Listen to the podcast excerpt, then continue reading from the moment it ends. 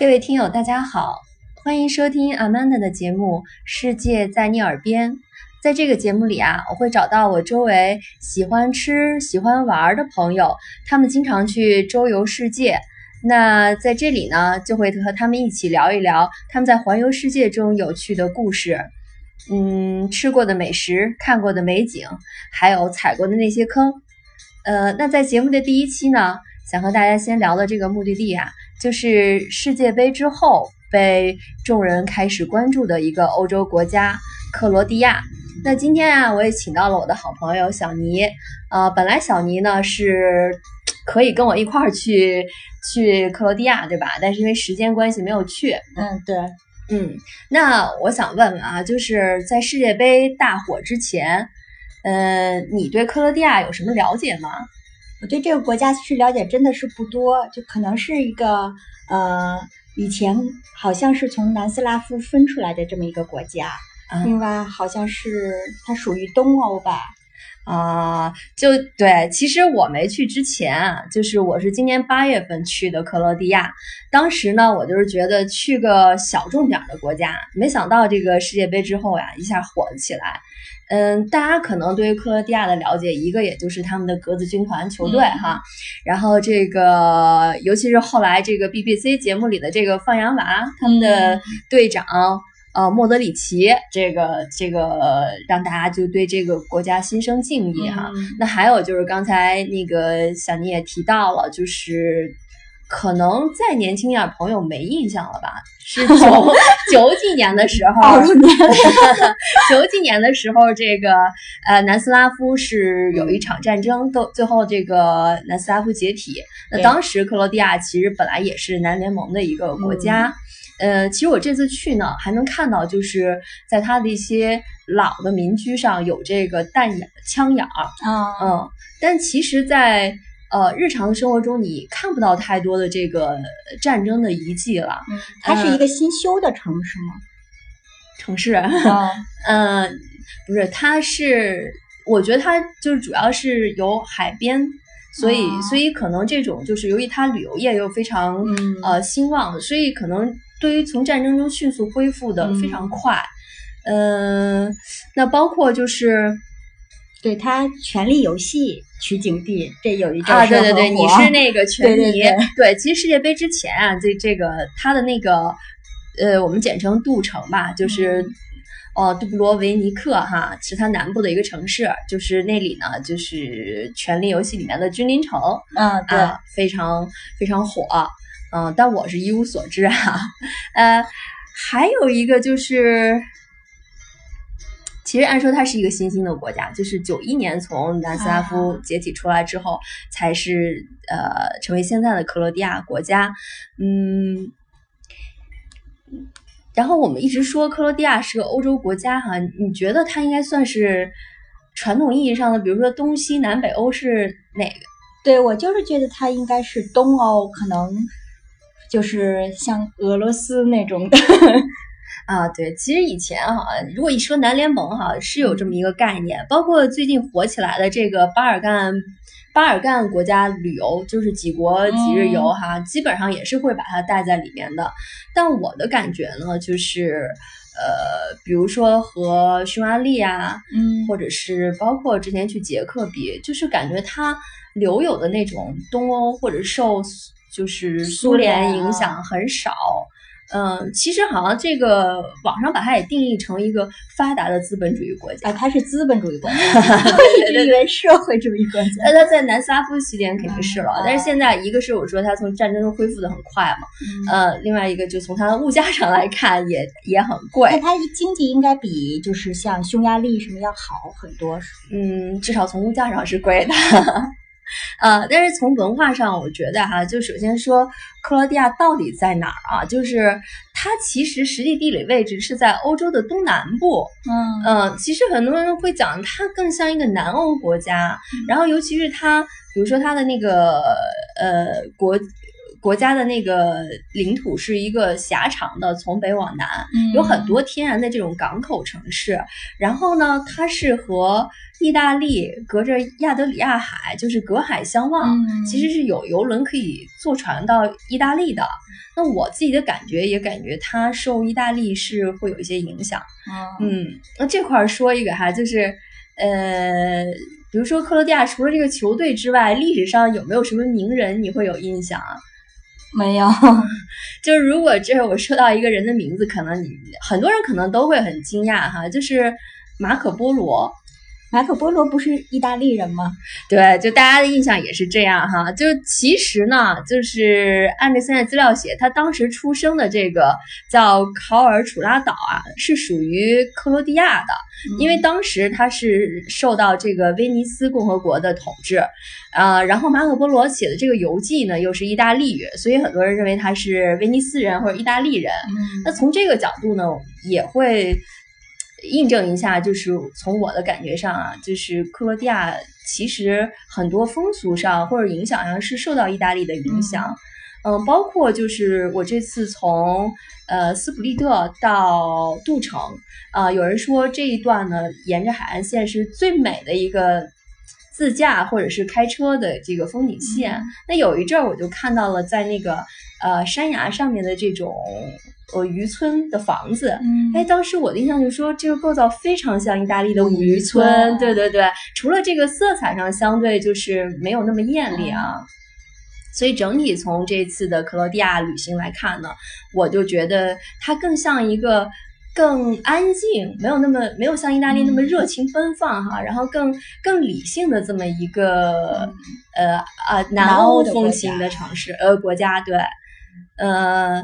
那说到这块儿啊，我们可能就是在想哈，就可能我觉得不少的朋友也动了心思，比如说国庆期间啊，想去克罗地亚玩一玩，这个怎么走啊？可能就是相对没有，相对没有法国、意大利、呃德国这么容易。他申根签证能直接过去吗？哎，申根签证是多次往返是可以的。就虽然现在克罗地亚还不是申根国，嗯，但是它的这个签证许可上，如果你拥有这个申根签证，嗯，是可以允许你入境的，但必须是多次的。嗯，多次的话就是要考虑到你自己的行程问题。比如说你入境之后，你是不是还会返回这个申根国？就是呃，这个往返机票飞回来。那如果你是进了。呃，克罗地亚从克罗地亚再飞回国内的话，呃，可能一次这个申根就可以。嗯，但是我要有一个申根签证，我是能进这个国家的。对对对，嗯，那还有就是，其实克罗地亚自己也有它的签证。如果就是呃，你不是从申根国家去入境，嗯，直接飞克罗地亚，啊，就必须得要他本国的。嗯，应该是这样，因为你你如果签申根的话，你的第一个入境国并不是申根国嘛。对吧？那还有一个问题，可能大家也要注意一下，就是，呃，大部分人在南部的时候会从斯普利特到杜城，那这块儿的话，如果你走陆地，它中间有一块是隔了黑山共和国的这个国土，那等于说你其实是要入境黑山再出境黑山的，那这块对于你的这个签证呢，其实也是有要求的，你你要确认你是不是可以多次呃出入的，嗯。嗯。交通。啊，那那个是国内的交通，它方便吗？如果要是去克罗地亚的话，嗯，从国内走哈，嗯，像咱们比如说北京、上海，那我以北京为例，嗯，首先确实就是没有像法德这样哈直飞，对，因为嗯，还是现在毕竟客流量不是那么多嘛，嗯，那你一般要选择一些航空公司中转，其实查一下，相对于。俄航啊，嗯，还有大的这种欧洲的汉莎航空啊，还有像包括一些经常中转的，啊，比如波兰航空，嗯，土耳其航空，其实都是可以衔接到克罗地亚的。嗯，那你这次是在哪儿衔接的？啊，我这次呢，其实可以给大家一个参考哈，就是如果你。不是第一次，呃，就落地克罗地亚。那我先是到的布达佩斯，嗯，因为可能就是看朋友的关系。呃，然后我就选择了战斗的民族俄罗斯航班。嗯，这块儿呢，其实呃，小尼好像也做过俄航哈。对，但是我是在俄罗斯本地做的，就你印象中还觉得挺好的，我觉得在本国还是挺靠谱的，靠谱。嗯，其实我这次也是本着就是给俄航证。去证他名，对，去做的。那一开始呢都很好，嗯，包括餐食啊、服务啊，呃，包括飞行技术都没有说传说中的那么离奇哈。呃，而且它有一个优点，我确实感觉到了，无论它是这个晚点多久，对，晚点多久是或者准点几位，它都能提前到达。你说你作为一个这个旅客哈，你不是很期待这一点吗？这是个优势。那但是万万没想到的就是这个行李托运非常混乱。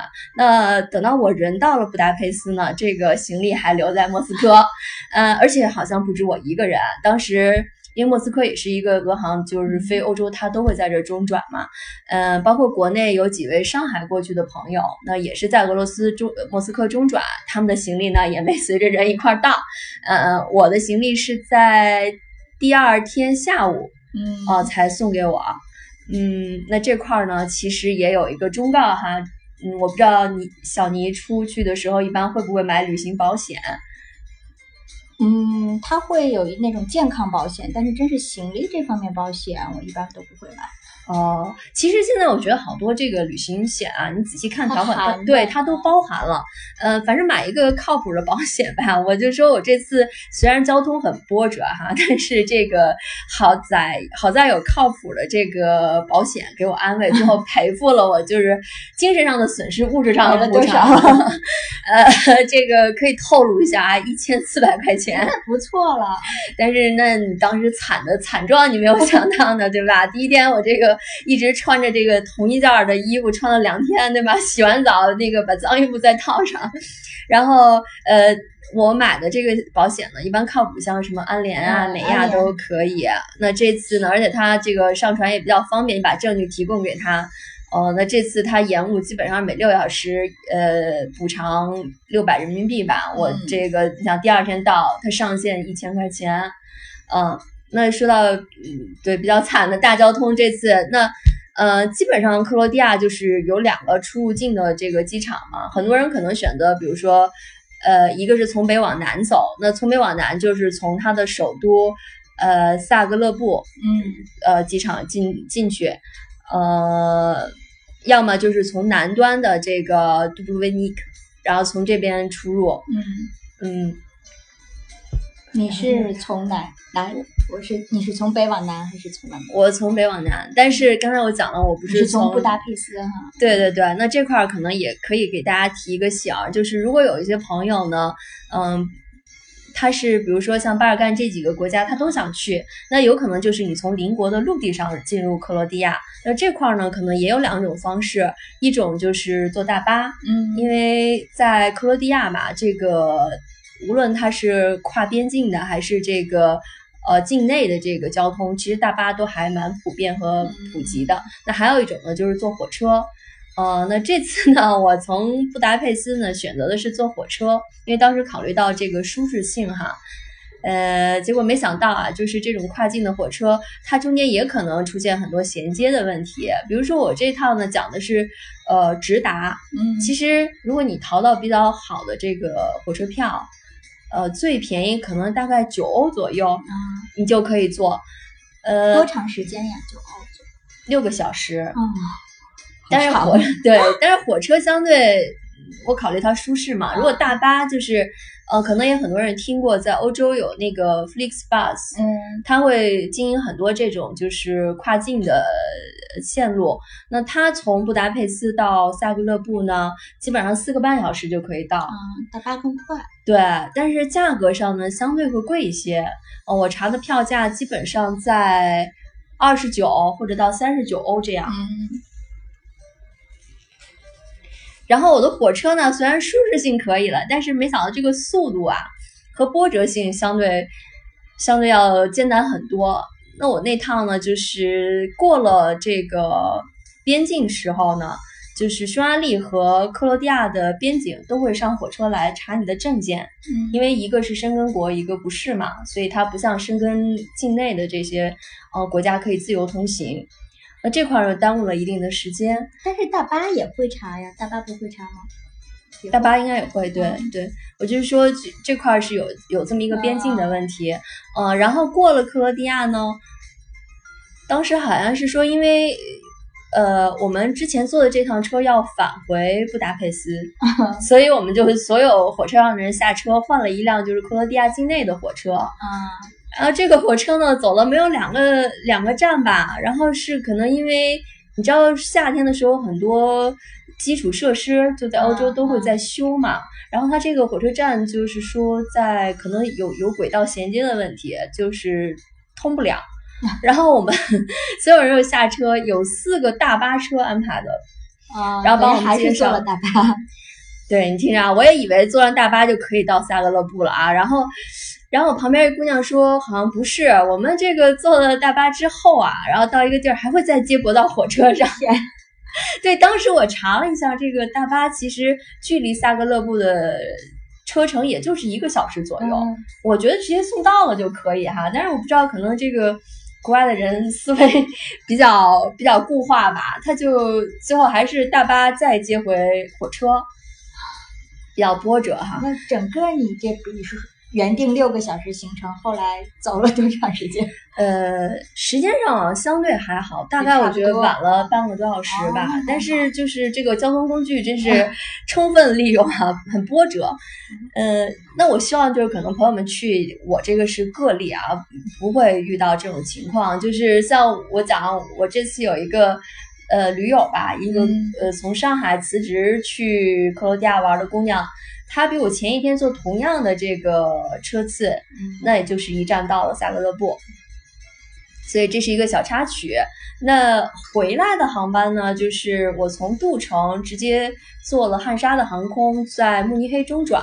嗯呃，这块儿原则上说，其实衔接的也比较顺，但是，但是因为当时也是第一段航程的时候呢，出现了这个机械故障，然后，然后就晚了大概一个多小时吧。那我中间的这种行程接驳，其实我也就留了转机时间，大概一小时五十多分钟。嗯那这样一搞的话，就是等我们到了慕尼黑，其实因为慕尼黑是欧洲一个很大的一个中转，对对对，中转的机场嘛，所以我在车那个飞机上就听到有很多的，比如说包括飞欧洲内陆的，去马德里的啊、呃里斯本的啊，就都通知说已经改签了啊。然后我就还问我说，哎，那飞北京的呢？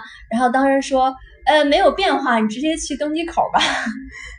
然后我相信我是应该和另外一个女的是第一时间到了登机口。那个航班其实对，也是因为飞 A 三八零大飞机嘛，嗯所以它停在那个慕尼黑的这个呃 L 区 T 二的 L 区。那这块儿我也想以我的经验给大家提个醒哈，就是很多欧洲内陆的航班，我坐了两次，基本上它在慕尼黑机场都会停在 H 区。嗯那像这种远程的，可能也因为是 A 三八零大飞机，它那个廊桥的接驳的问题啊，它基本上都在 L 区，虽然都是在 T 二，但是你中间其实你要走一段距离，而且还要坐这个接驳的那种机场快轨，嗯算下来你最快的时间至少也要将近二十分钟左右能到。那等到我们到了没赶上，对，就是妥妥的航班这个机舱门关了。那这个其实没赶上这班的，大概将近有十多个人。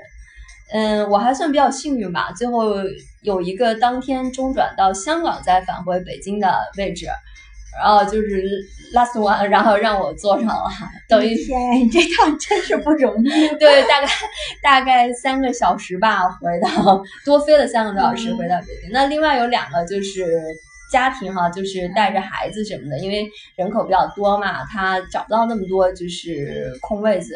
那他们改签的就是第二天飞到法兰克福，再从法兰克福飞回北京。对啊，所以说这次的这个交通是呃比较呃比较波折的哈。嗯但是刨去这个因素哈，我相信就是如果大家提前做好一些攻略，就是运气没有我这么糟的话，应该应该还是还是比较顺的。呃，那在这个克罗地亚呢，其实我觉得还是值得一去，就是它的这几个城市啊，都还各有各的魅力，即使交通那么不方便。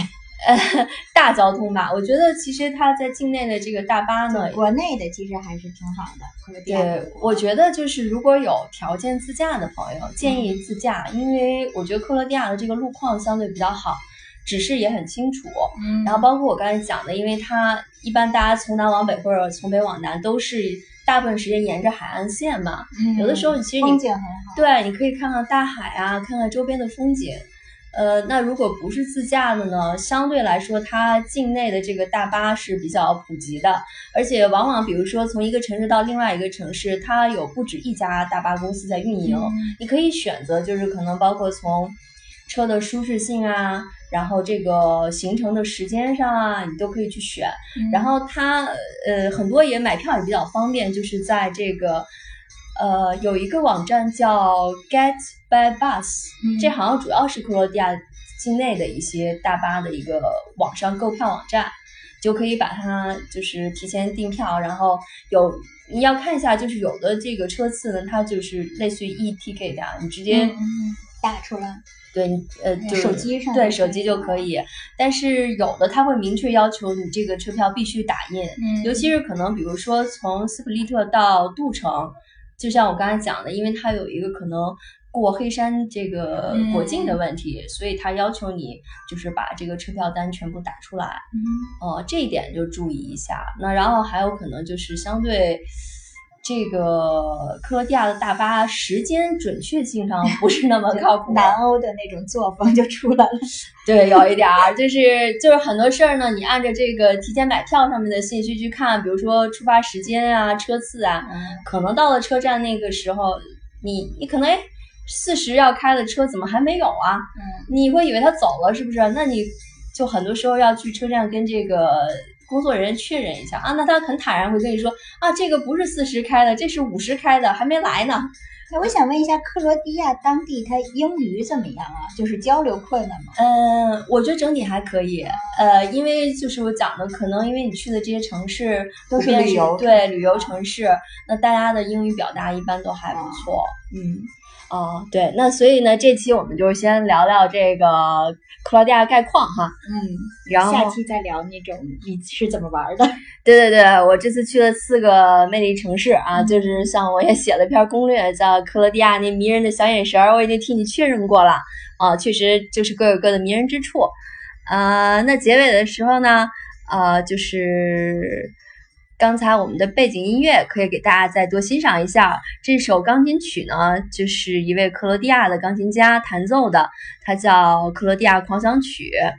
其实我刚听的时候没有感觉到这个主题啊，这么明快的主题，它表达的其实是克罗地亚战争之后，就是断壁残垣当中的，就是在废墟中，呃，夕阳照在这种残垣残垣上的这种感觉。